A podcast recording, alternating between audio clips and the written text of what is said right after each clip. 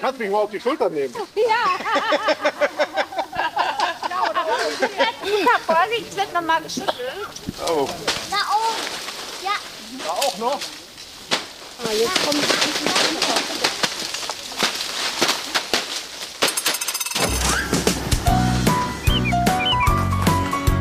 Förderbande. Ein Podcast der NRW-Stiftung.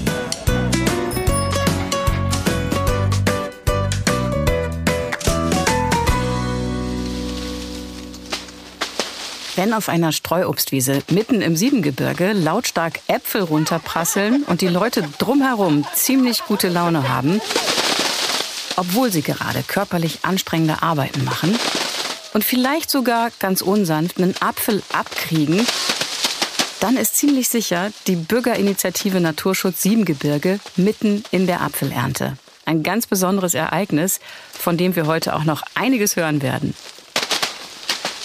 Und damit herzlich willkommen zu dieser Förderbande-Folge. Ich bin Maria Backer. Das Projekt bzw. der Verein, den wir heute kennenlernen, hat in meinen Augen selbst etwas von einem gut gewachsenen Apfelbaum, tief verwurzelt in der Region, über Jahre gut gediehen, liebevoll versorgt, von Anfang an widerständig gegen Außeneinflüsse, die Krone weit verzweigt mit, ich meine, rund 300 Mitgliedern und alles steht auf einem soliden Stamm des engeren Kreises, die Bürgerinitiative Naturschutz Siebengebirge e.V. Kern dieser Initiative sind im Grunde zwei Menschen, Ignaz und Ulrike Schmitz. Und die beiden sind heute auch bei mir im Podcaststudio. Herzlich willkommen. Hallo. Grüße Sie. Gehen wir mal ins Jahr 1985. Es fängt ja mit einer problematischen Situation an. Was war denn damals los am Schauplatz Königswinter im Siebengebirge? Wir hatten einen Tipp bekommen. Die Lokalpolitik wollte einen Kreisjugendzeltplatz errichten, mitten in den Streuobstwiesen. Das war aber nur vorgeschoben. Wir haben auch ein Schreiben zugespielt bekommen aus der Politik, aus dem ganz klar hervorging, dass dann Baugebiet erschlossen werden sollte. Und da haben wir gesagt, das geht ja gar nicht. Also man kann nur durch ein Naturschutzgebiet erschließen. Also die Wiesen waren damals noch nicht im Naturschutzgebiet. Man kann nur erschließen, wenn da ein allgemeines Interesse vorliegt. Und mit dem Kreisjugendzeltplatz, mit der Erschließung dieses Kreisjugendzeltplatzes hätte man auch ein Baugebiet erschließen können. Brauchte man ein bisschen Abstraktionsvermögen, um zu erkennen, was das bedeutet? Oder wie war Ihnen das sofort klar, was das, was das heißt? Ähm, wenn man spazieren geht und kommt da oben über diese Wiesen, das ist ja immer so dieses Stück, wo der Ort aufhört, dann kommen diese Streuobstwiesen und dann kommt der Wald. Und das ist so etwas, wo man einfach durchatmen kann. Und damals konnte man ganz klar sehen, an dem Rand vom Wald sollte der Kreisjugendzeltplatz hin und der dehnte sich dann aus in Richtung Ort. Und das war auch irgendwie offensichtlich, ne, dass dann ähm, dieses wertvolle Gebiet wegfallen würde, ne, weil es dann einfach zu sehr durch Leute benutzt wird. Das gab ja riesengroße Auflagen für so einen Kreisjugendzeltplatz. Die Zufahrten mussten groß genug sein äh, und da konnte man schon sehen, das wird ein riesen, eine Riesensache. Sie beide waren, als das losging, noch nicht verheiratet. Ich weiß nicht, ob das jetzt ein bisschen privat ist, aber Ihre Familiengründung und der Verein, das sind irgendwie doch zwei Spuren, die ziemlich eng nebeneinander laufen und auch ineinander wirken, oder? Genau. Wir haben im Oktober geheiratet und ich glaube, im April ist der Verein gegründet worden. Und wir haben gesagt, das ist unser erstes Kind. Unehelich. okay. Und mindestens genauso viel Arbeit. Ja, aber wussten Sie denn, dass das ein Baby wird? Also wussten Sie, dass das Nein. wirklich so, dass das wächst und gedeiht und Nein. irgendwann auch 38 Jahre alt wird? Nein. Nein. Wir haben gedacht, wir machen hier eine Unterschriftenaktion und äh, ja, und dann ist das das. gut und fertig aus. Ne?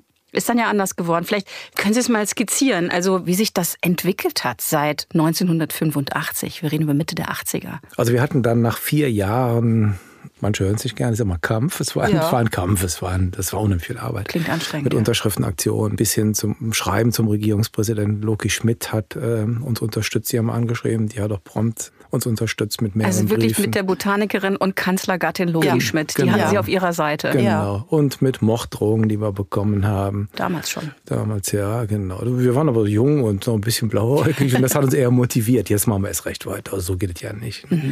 Politisch ist es auch gekippt worden im Kreis, weil es war doch so ein erheblicher großer Widerstand gewachsen. Und wir haben immer mehr Befürworter bekommen, dann ist es gestoppt worden. Und ähm, dann haben wir gesagt, jetzt haben wir es verhindert, aber die Wiesen gehen ja langsam kaputt. Also die Bäume waren damals schon 70 Jahre alt bestimmt. Ne? Und äh, die verbuschen und da gehen wertvolle Biotope kaputt. Und dann haben wir einfach angefangen, ganz blauäugig. Wir haben uns haben uns getroffen, sind losgestiefelt und, und haben angefangen, ein bisschen was zu entbuschen und ein paar Bäume zu schneiden. Völlig unprofessionell. Da waren Sie ja? auch beide gleich viel so immer mit auf der Wiese quasi. Genau.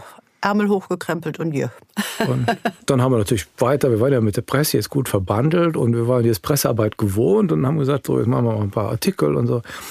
Und irgendwann stand dann ähm, die untere Landschaftsbehörde neben uns. Die sagten, oh, ist ja toll, dass ihr ja hier das Baugrundstück verhindert habt. Und äh, ist ja ein, eigentlich ist es gut, was ihr hier macht, das ist doch klasse. Aber ihr hättet das anmelden müssen. Oh, sorry, wussten wir nicht. Und, und so. Aber ja, klasse, macht mal weiter. Und dann haben wir einen Biologen an die Hand bekommen. Also die Idee ist, um das mal allen klar zu machen, das ist ja Offenland, das ist eine Kulturlandschaft. Ja. Und de- der Job ist sozusagen, dass das nicht zuwuchert. Ja, Und Sie genau. sorgen eigentlich Genau. dafür, dass der Wald sich das nicht zurückholt, wenn ich es richtig verstanden genau. habe. Es ist eine, eine Kulturlandschaft vor Hunderten von Jahren von den Mönchen von Kloster Heisterbach wohl gegründet und ähm, dann von den Bürgern übernommen Mhm. und äh, weiterentwickelt worden, weil jedes kleine Häuschen im Dorf hatte ein Stück Weinberg und ein Stück Wald und ein Stück Obstwiese. Und die höchste Artenvielfalt war vor der Industrialisierung, äh, als die Kulturlandschaft auch sehr schonend betrieben wurde. War Ihnen das auch schon klar, als Sie das angefangen haben, was da drin steckt? Was ja Jahre später in aller Munde ist, Artenschutz, Artenvielfalt. Also wir haben ja damit gekämpft, dass wir gesagt haben, man kann den Kindern nicht die Natur nahebringen, indem man sie zubetoniert. Und wir wussten, dass da Orchideen wachsen.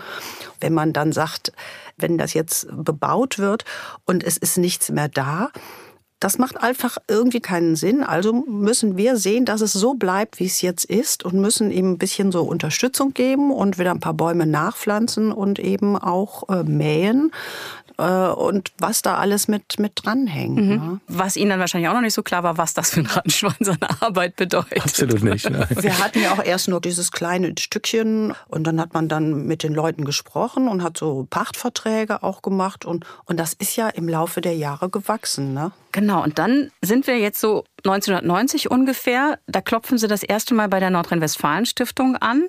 Und Ihr Anliegen ist, dass die Flächen dann gekauft werden mit Hilfe der Nordrhein-Westfalen-Stiftung. Wie lief das ab aus Ihrer Sicht? Wir haben eine Weinbergbrache, eine Nachbarfläche, sag ich mal. Eine alte Weinbergbrache ist auch ein ganz wertvolles äh, Kulturgut und ein ganz wertvolles Biotop. Das sollte also Flurbereinigung 3 sein. Man wollte da wieder einen Weinberg schaffen. Da hat sich aber kein Winzer gefunden. Und das war für uns die Chance zu sagen, dann lass uns. Mhm. da gehen wir ran. Das soll ein Naturschutzgebiet werden. Das soll, soll ein Biotop bleiben. Und dann ist die NRW-Stiftung eingestiegen, hat gesagt, das unterstützen wir und kaufen das damals für gut 150.000 Mark, also es sind ungefähr 92.000 Euro heute. Wie war das, als Sie dann plötzlich die NRW-Stiftung mit im Team hatten? Das hat uns bestärkt. Die große NRW-Stiftung war ganz stolz. Und ähm, es ähm, hat natürlich wieder mehr Arbeit gebracht, klar, aber das wollten wir ja auch. Ein Steilhang, 100% Steigung, eine alte Wein, ein alter Weinberg am Hang halt und mit, mit einem Winzerweg, der 400 Meter, eine 400, 500 Meter lange Weinbergmauer hat. Die zerbröselt auseinander. Die haben wir dann in den in den nächsten vier Jahren dann ehrenamtlich auch renoviert. Wir haben den Hang entbuscht, freigehalten. Ich sehe Sie, Frau Schmitzler, jetzt gerade mit einer Sense rumlaufen. Trifft das zu? Ist das ein Bild, das realistisch ist? Nee, eigentlich nicht da im Garten, ja, aber nicht auf den Flächen. Nee, ich habe nur gerade äh, so vor Augen, die, die Mauer, die war ja so lang und die Leute, die da gearbeitet haben, das waren so zwei Fachleute auch und äh, der eine hat immer nachher nur gesagt, das ist die chinesische Mauer, sie nimmt kein Ende. Ne? So fühlt sich das dann an. Ne? Ja. Und trotzdem, bei dieser ganzen Arbeit, hatte ich den Eindruck, dass bei den 40 Mitgliedern neulich bei der Apfelernte, die ich kennenlernen durfte, so viele strahlende Gesichter dabei waren, mit so Herzchen in den Augen, hatte ich das Gefühl. Wie erklären Sie sich das? Also die Herzchen in den Augen, kann ich vielleicht was zu sagen, weil ich habe das gesehen, dass man nur das macht, was man eben stressfrei schafft. Es wird gearbeitet, es wird ein Schwätzchen gehalten, man macht die Mittagspause, man macht weiter. Die Leute können auch ab Mittag kommen, die können zum Mittag äh, schon wieder weggehen, wenn sie morgens da waren. Das ist stressfrei und das ist etwas, was in der heutigen Zeit eben nirgendwo mehr ist. Sie haben ja immer irgendwie ein To-Do, ne? Und wir sind da vollkommen äh, entspannt, ne? Was nicht Schon immer geschafft wird. gewesen, wie es klingt. Ja, und was nicht geschafft wird, wird eben später gemacht, ne? Aber die Leute sind so hoch motiviert, wir schaffen es meistens. Ja. Wenn einer einmal im Jahr kommt, dann freuen wir uns genauso. Der wird genauso nett begrüßt wie einer, der, der jede Woche da, also der bei jedem Einsatz da ist. Und ähm, die Leute fühlen sich einfach wohl. Es ist ja auch schön, in der Natur zu arbeiten, in dieser traumhaften Landschaft. Und dann mittags da zu sitzen mit einer Erbsensuppe und einem Glas Apfelwein, den man selber gepflückt hat und, und selber daran beteiligt war. Das ist schon schön. Ich war ja nur einmal bei dieser Apfelernte Ende September 2023, aber ich habe äh, viele Eindrücke daraus mitgebracht und die möchte ich natürlich gerne teilen. Förderbande unterwegs. Hier ist runter. So runter. Das ist okay. Ein spätsommerlicher Samstagmorgen kurz nach 9 Uhr in Oberdollendorf, einem Stadtteil von Königswinter. Letzte Vorbereitung vor der Abfahrt. Eine Gruppe von rund 30 Leuten steht in einem Hof rund um einen Trecker mit Anhänger, der schon beladen ist. Ich sehe Pflückgeräte, Leitern, leere Kisten. Auf einem zweiten Treckeranhänger liegen vor allem Bierbänke und Tische. Und das ist dann für einige auch das Freilufttaxi hoch zum Schnitzenbusch, wo die Streuobstwiesen sind. Die Stimmung ist freudig, aufgeregt. Wer neu dabei ist, bekommt zum Warmwerden schon mal die abenteuerlichsten Erntegeschichten erzählt. Wir haben vor zwei Jahren hier Äpfel geerntet in den Kisten und wir waren alle glücklich, dass sie fertig waren. Dann wurden die auf den Anhänger geladen und dann hat der Anhänger eine Drehkippung gemacht. Dann sind die ganzen Äpfel runtergefallen. Wir hatten eine zweite Apfelernte quasi und mussten dann alles nochmal packen. Aber immerhin vorsortiert.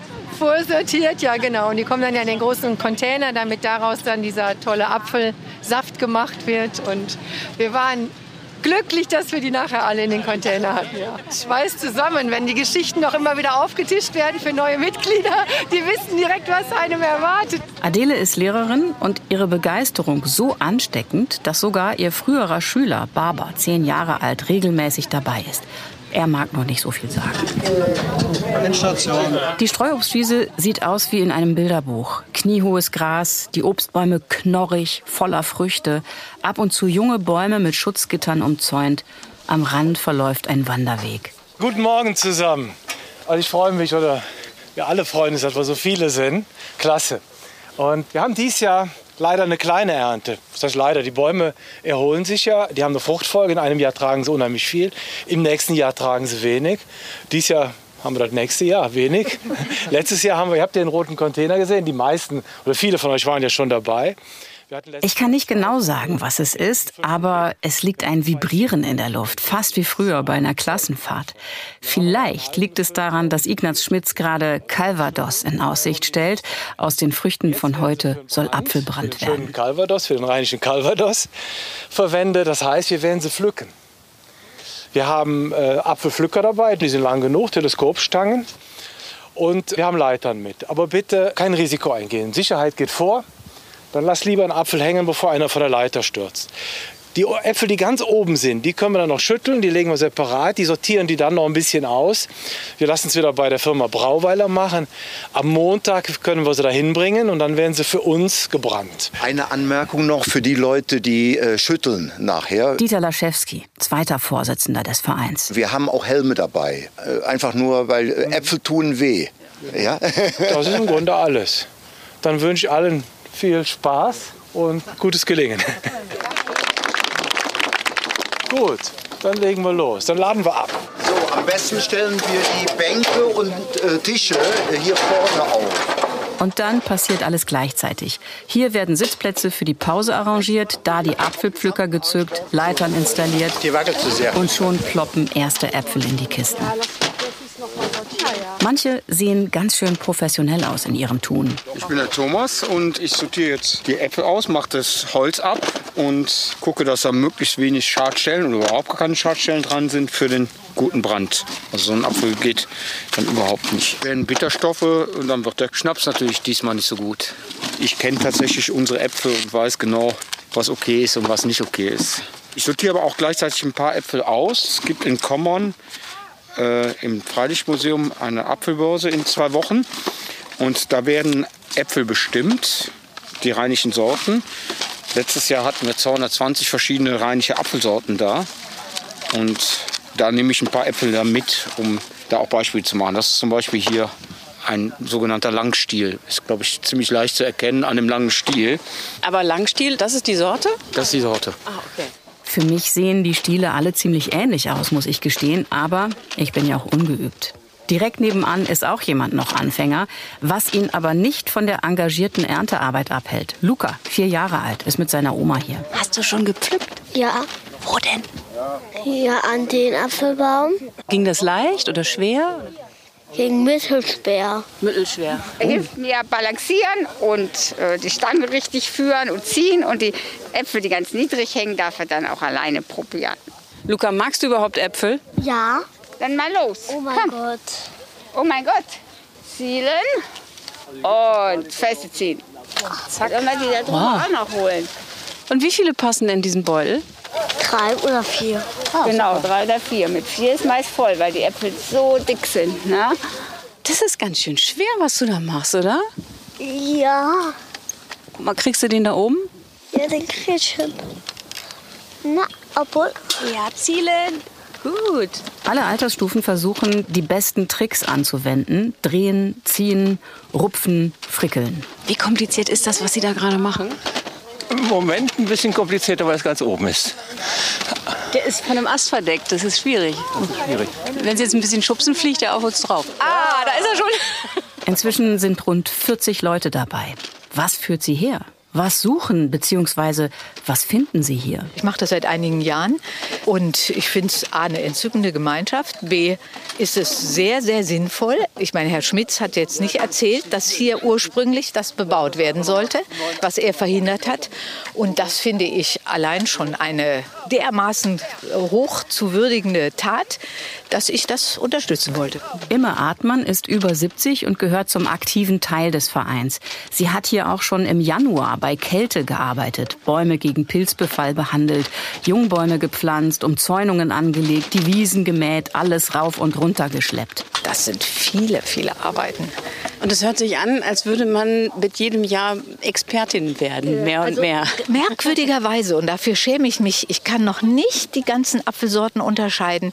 Ich bin auch noch nicht 100% sicher beim Baumschnitt. Ich finde, das ist so was Wesentliches. Die Leute können heute jeden Mist, aber einen vernünftigen Apfelbaum zu schneiden, können sie nicht. Und das ist doch das, was eigentlich unsere Natur braucht. Leute, die mehr Verständnis für viele Sachen haben. Es gibt einfach Dinge, die muss der Mensch einfach mal lernen. Und man ist draußen. Ich laufe hier auch zu Fuß hin, äh, laufe da einfach quer durch den Wald. Das lässt sich einfach gut machen. Ich höre viel Begeisterung in dieser Art. Auch Dieter Laschewski ist von Anfang an dabei und nachhaltig fasziniert. Wenn man hier einfach den Baum aussieht, der ist an die 80 Jahre alt, schätzungsweise der Baum. Und der hat schon einige Blitzschläge hier äh, miterlebt, eigentlich tot obenrum. Und der Stamm selber ist ausgehöhlt. Und trotzdem in der Stammhülle ist entsprechend noch genug Saft drin, dass der hier noch trägt und toll ist. Was wohl auch an der guten Pflege und Versorgung der Bäume liegt. Mit zunehmendem Klimawandel brauchen sie allerdings auch mehr. Es muss sogar gegossen werden. Ein hoher logistischer Aufwand und trotzdem reicht es manchmal nicht. Bedingt auch durch die Trockenheit und durch die Temperaturunterschiede hatten wir hier einige Bäume gehabt, die hatten eine Pilzkrankheit, den sogenannten Rindenbrand. Und die waren also von heute auf morgen komplett schwarz, tot. Das heißt, Bäume, die man halt eben wirklich 10, 20 Jahre gepflegt hat. Und, äh, und Entsteht eine richtige Beziehung. Äh, Ne? Ja, also es entstehen Beziehungen, vor allen Dingen, man tut einem im Herzen weh, wenn man dann sieht, hm, den hat's zerrissen, das ist vorbei. Wir hängen noch kurz dem Gedanken nach und dann Pause! Programmwechsel. Gut eineinhalb Stunden nach Beginn der Arbeiten sollen die Leute mal verschnaufen, sagt Ignaz Schmitz. Das ist wichtig, ganz wichtig. Und das ist ja auch ein bisschen so sozialer Zusammenhalt und ähm, dafür ist eine Pause ganz, ganz wichtig.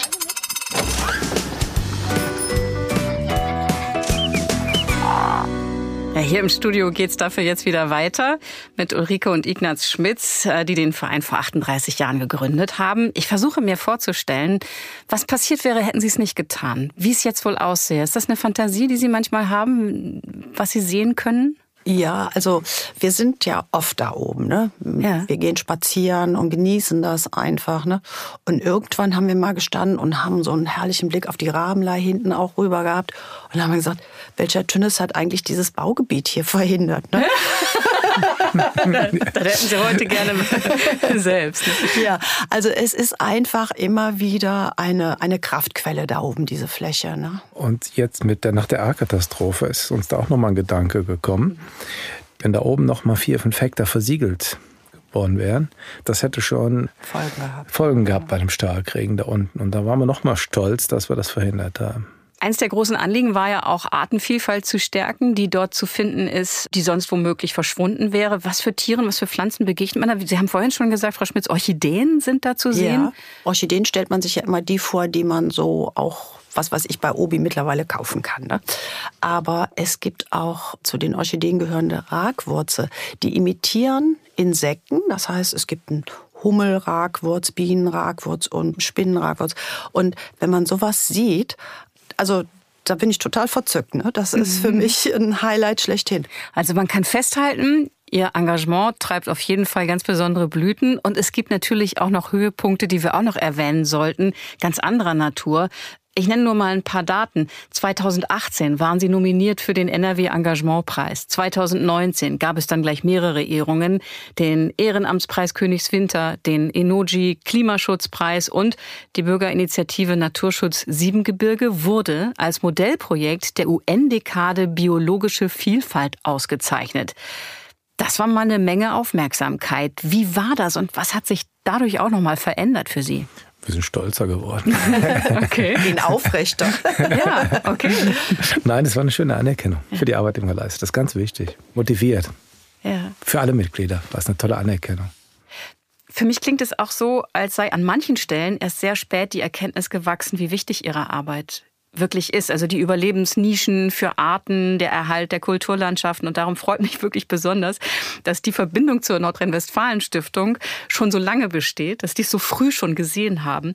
Darüber habe ich auch mit Stefan Ast gesprochen und ihn nach dieser langjährigen Verbindung gefragt. Da wächst natürlich über die Jahre eine Freundschaft. Wir haben einfach die tolle Erfahrung gemacht, dass Ignaz Schmitz auch ein toller Interviewpartner ist. Den haben wir schon mal beim Parlamentarischen Abend mit einbezogen, um ganz authentisch jemanden über Ehrenamt im Naturschutz erzählen zu lassen, weil wir natürlich auch für unsere Ziele werben wollen.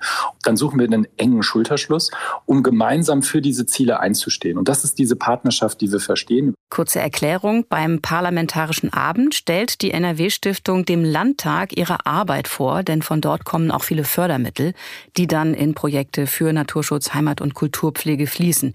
Aber Stefan Ast war noch nicht fertig. Ich war jetzt mit Ignaz Schmitz neulich noch auf der Fläche, hatte mir ein paar Bäume gezeigt. Das ist ein bisschen kritisch, die sind ein bisschen windschief und haben Sonnenbrand. Das ist jetzt etwas, wo wir uns gemeinsam kümmern müssen, weil wir auch für Verkehrssicherung und solche Sachen auch verantwortlich sind. Und wir schauen einfach gemeinsam genau hin und wenn es Hilfe braucht von uns aus Düsseldorf für die Initiative in Königswinter, dann packen wir natürlich mit an. Ich freue mich. ja. Sie können ja immer sicherlich Unterstützung gebrauchen, aber mir ist ein Punkt eingefallen, wo Sie definitiv gut Unterstützung brauchen könnten. Das ist der Schutz vor Dieben. Das ist ja wirklich ein trauriges Kapitel, dass da so viel von der Ernte flöten geht, weil Leute da wirklich mit großen Taschen, sage ich mal, ja, anrücken. Ja. Ein, zwei Tonnen werden jedes Jahr gestohlen. Und das ist ja kein Mundraub mehr, wie es früher mal war, das ist Diebstahl. Ja. Ja. Man verlässt die Wege, man geht ins Naturschutzgebiet rein, ist verboten. Aber die Wiese, wir, wir müssen drauf, das können wir sie nicht erhalten, aber wir machen es auch ganz vorsichtig und die Leute laufen einfach drauf und, und zertrampeln dann auch Orchideen, die sie nicht sehen, die sie nicht kennen, weil die so klein sind, äh, verjagen die Wildtiere und und klauen uns dann auch die Äpfel. Also wir gehen ja, wie gesagt, viel da oben spazieren. Wenn man die Leute anspricht, kann man Mitglieder gewinnen und man kann aber auch feststellen, wie ekelhaft Leute sein können. Ne? Also die vollkommen uneinsichtig sind. Ne? Und das finde ich so traurig. Ne? Gäbe es Mittel, die helfen könnten, jetzt jenseits von Schildern, weil das haben Sie ja alles schon versucht. Sie hatten irgendwie gesprochen über eine engmaschigere Überwachung, als wir da bei der Ernte waren. Ja, wir haben schon mal überlegt, Wildkameras aufzuhängen, haben wir mhm. auch schon mal gemacht. Und äh, man muss natürlich den Datenschutz heute beachten, auch Klar. nicht ganz ohne. Aber abseits der Wege auf privatem Grund und im Naturschutzgebiet darf, darf keiner rein, weiß jeder. Und wenn er es tut, äh, dann ist er halt auf der Kamera drauf. Das ist datenschutzrechtlich geprüft. Das bleibt mhm. mühsam. Ja, es ist ein Kampf. Präsenz ist da. Mit den Leuten sprechen und, und dann aber auch schon mal auch dann schon mal Tacheles reden und den Leuten schon mal sagen, wo der Hammer hängt. Und das bedeutet ja, Tacheles reden auch klar zu machen, sie arbeiten da das ganze Jahr. Mhm. Da arbeiten mehrere Leute ehrenamtlich das ganze Jahr. Genau. Und die Ernte ist ja so ein bisschen das Krönchen, was Genau. dann irgendwie Ende September Genau. für alle, die sich das dann Ja. teilen, in Brand oder Saft oder Genau, andere das Produkte ist ja ein Motiv. Motivationsfaktor Genau. für unsere Mitglieder. Das soll die Mitglieder äh, motivieren Mhm. und so ein bisschen auch bei der Stange halten. Das ist einer der Punkte, Leute zu motivieren. Wissen Sie, ich habe an einem einzigen Tag so viele Eindrücke mitbekommen und die waren so positiv, dass ich gern mal noch mal zum Schnitzenbusch zurück möchte, denn da gibt's für Sie noch was zu holen. Unter anderem nämlich ehrlich empfundene Lobhudelei. Achtung.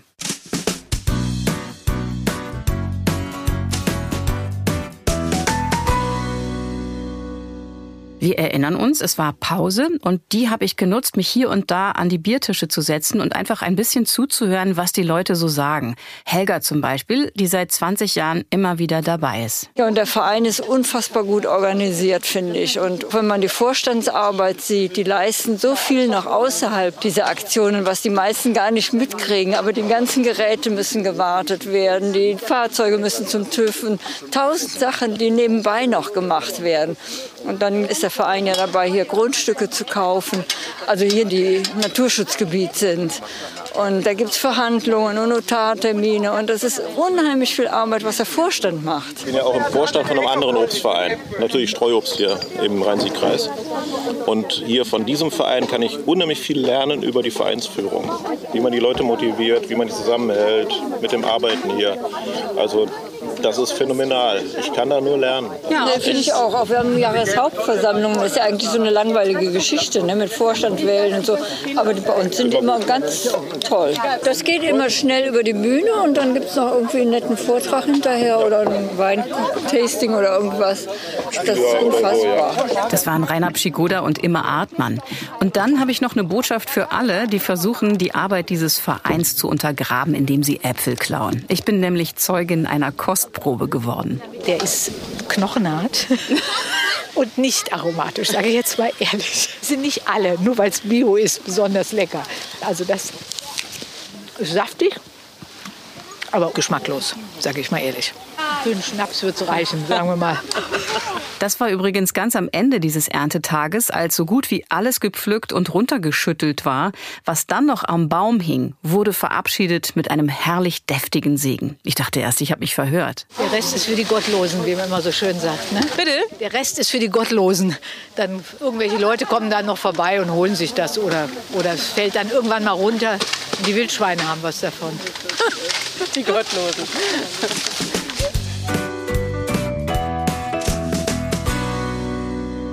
Ja, ich habe mich sehr über, amüsiert über die Gottlosen. Aber äh, wo wir schon hier so im Religiösen sind, ich musste eher daran denken. Und wenn ich wüsste, dass morgen die Welt untergeht, würde ich heute noch ein Apfelbäumchen pflanzen, den klassischen Luthersatz. Finden Sie sich darin eigentlich wieder? Auf jeden Fall. Ja? Ja. Also wir haben einen großen Garten und äh, das ist einfach meine Kraftquelle. Ne? Die Arbeit ist sekundär, es ist einfach der Genuss. Es kann im Leben passieren, was will. Im nächsten Frühjahr kommen die Tulpen. Ja, und das berührt. Ja. Dankeschön. Ich würde gerne noch ganz kurz auf die nächsten Termine gucken, die bei Ihnen anstehen. Im Oktober wird noch mal gemäht. Das ist wo? Das ist am Zengeling und Dichberg, das ist ein alter Schulweinberg. Da äh, ist auch so eine Vegetation, das ist so ein, so ein Zwischending. Das ist ein ähm, Teil Sträubswiese mit ein paar wenigen alten Obstbäumen und einer, einer offenen Fläche mit einer, einer Steillage, einer, einer alten Weinbergbrache. Und da mähen wir mit der Hand. Also wir haben so ein Balkenmäher, so ein handgeführter Balkenmäher aus der Schweiz, so ein Steilhanggerät. Das ist schon eine Ackerei, aber macht auch wahnsinnig Spaß, wenn man dann das Ergebnis sieht. Und das wird dann mit der Hand abgezogen. Wichtig ist, dass wir die Nährstoffe runterbekommen, also dass wir nichts drauflegen lassen, dass es ausgemergelt wird, damit die blütenreichen Pflanzen eine Chance haben, sich zu entwickeln. Und dann Ende November, 25. nochmal Pflegearbeiten am Kellerberg. Was passiert da? Da wird der hauptsächlich mit Ziegen und Schafen beweidet. Wir arbeiten danach, nehmen hier mal einen Busch weg. Ähm, Die meiste Arbeit machen die Tiere. Ah. Aber der Weg muss nochmal instand gesetzt werden. Da ist so ein Stück abgerutscht. Da machen wir immer so eine Hangsicherung. Die muss mal erneuert werden. So eine Nachpflege machen wir da. Kriegen wir ein Fazit hin? Was ist Ihnen noch wichtig zu sagen? Was soll auf jeden Fall noch mit in diese Podcast-Folge? Also ich finde, es ist was ganz Tolles, die Natur. Und ähm, da sollten eigentlich alle mal mit offenen Augen durchgehen ne? und sich selber nicht so wichtig nehmen. Ja, ich hoffe, dass die Leute weiterhin zu uns kommen. Wir haben einen guten Zulauf, dass es so bleibt. Viele Vereine kranken an dem Zuwachs, an dem Nachwuchs. Und da haben wir im Moment einen ganz guten Zulauf und ich hoffe, dass das bleibt und dass die Leute die Natur wirklich mehr schätzen und nicht nur das Geld sehen. Ulrike und Ignaz Schmitz, das Gründerpaar der Bürgerinitiative Naturschutz Siebengebirge. Ganz herzlichen Dank, dass Sie beide sich die Zeit genommen haben und hier ins Podcaststudio gekommen sind. Das weiß ich sehr zu schätzen. Dankeschön. Sehr, sehr gerne. gerne. Dank geht natürlich auch an alle, die diese Förderbande-Folge gehört haben. Sagen Sie wie immer gern weiter, dass es diesen Podcast gibt, dass es die NRW-Stiftung gibt und wenn Sie, was ich gut verstehen kann, sofort Mitglied im Förderverein werden mögen. Alle Infos dazu gibt's unter nrw-stiftung.de. Also tschüss, bis zur nächsten Folge. Das war Förderbande Podcast der NRW-Stiftung Naturschutz, Heimat und Kulturpflege. Mit Maria Backer. Produziert bei Sounds Fresh.